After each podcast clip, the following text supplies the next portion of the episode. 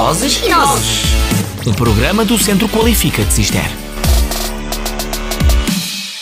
Olá, no programa desta semana vamos abordar o tema das Termas da Piedade, de Alcobaça. Já todos as visitaram, certo? Sim, eu lembro-me de ir lá a uma festa de anos há alguns anos atrás. Eu também. Eu passei lá uma noite e fiz um tratamento nas conhecidas águas termais. Eu, por acaso, nunca as visitei, mas o que as torna tão especiais? É um hotel de 4 estrelas que disponibiliza aos seus clientes maravilhosos tratamentos nas suas águas terapêuticas. Sem esquecer que traz imensos benefícios à nossa saúde, como, por exemplo, ao aparelho digestivo, sistema muscular, aparelho urinário e valências dermatológicas. Eu lembro-me de oferecer um voucher à minha tia que se queixava de dores nas costas. Depois desta experiência, nunca mais a ouvi queixar-se e disse que se sentia 10 anos mais nova. Essas instalações são recentes? Elas datam de 1566, mas, ao longo dos anos, têm vindo a ser restauradas, mantendo, no entanto, a sua estrutura característica. Estas termas já teriam sido utilizadas pelos romanos e mais tarde pelos monges cistercienses e têm uma grande potencialidade, especialmente a nível da saúde, como já foi dito. É verdade.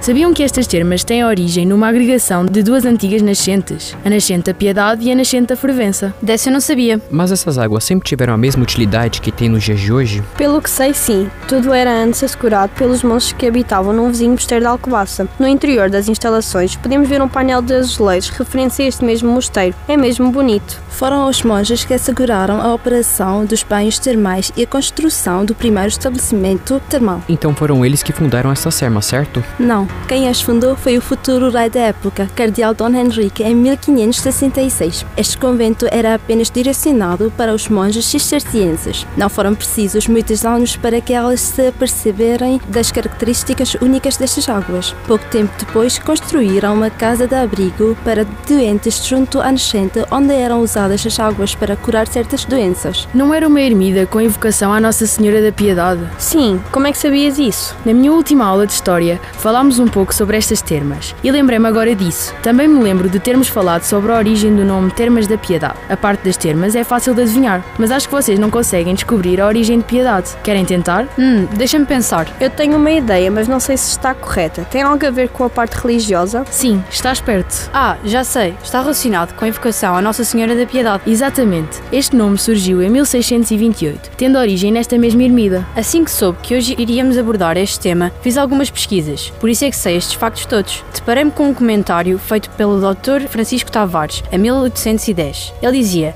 Nascem quatro olhos de água termal com pouca distância entre si. Alguém sabe o que isso significa? Existiam quatro perfurações de onde saíam estas águas e que estas estavam muito próximas entre si. Ah, faz mais sentido. Não estava a mesmo a entender o que ele queria dizer com o seu comentário. Lá também falava sobre a composição do monte. Este é formado por argila, cré e pedra. Pedra essa de nome boteira. Imagino que a população dos arredores tiravam muito proveito dessas águas. Sim, é verdade, mas apenas de 1855 a 1876, mais ou menos, pois o município tinha como objetivo aumentar as modestas instalações, iniciando os estudos destas águas. Por volta de 1881 foi feita uma ampliação às instalações. As obras acabaram por edificar a captação das águas. Não é verdade que houve um período em que as termas estiveram fechadas? Lembro-me dos meus pais terem comentado isso há um tempo. Sim, é verdade. As termas fecharam durante 22 anos, se não me engano, devido a uma contaminação dos subsolos que efetuou as características únicas destas águas. A sério, a primeira vez que fui lá, acho que foi por volta de 2019.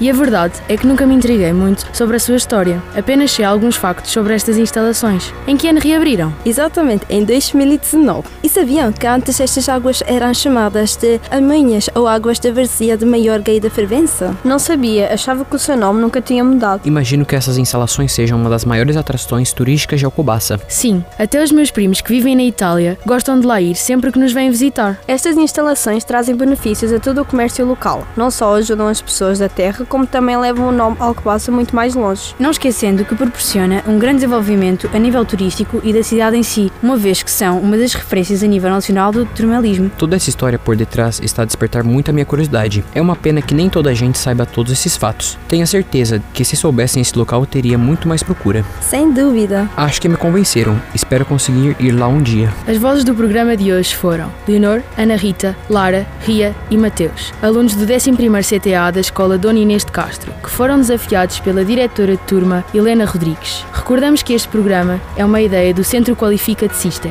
Pode melhorar ou ampliar as suas qualificações no Centro Qualifica de Sister. Estamos à sua espera na Escola Secundária Dona Inês de Castro. Contacte-nos pelo telefone 262 505 170, pela nossa página de internet ou de Facebook. Marque uma entrevista e analisamos o seu caso. Para a semana, temos um novo programa de Vozes e Nozes.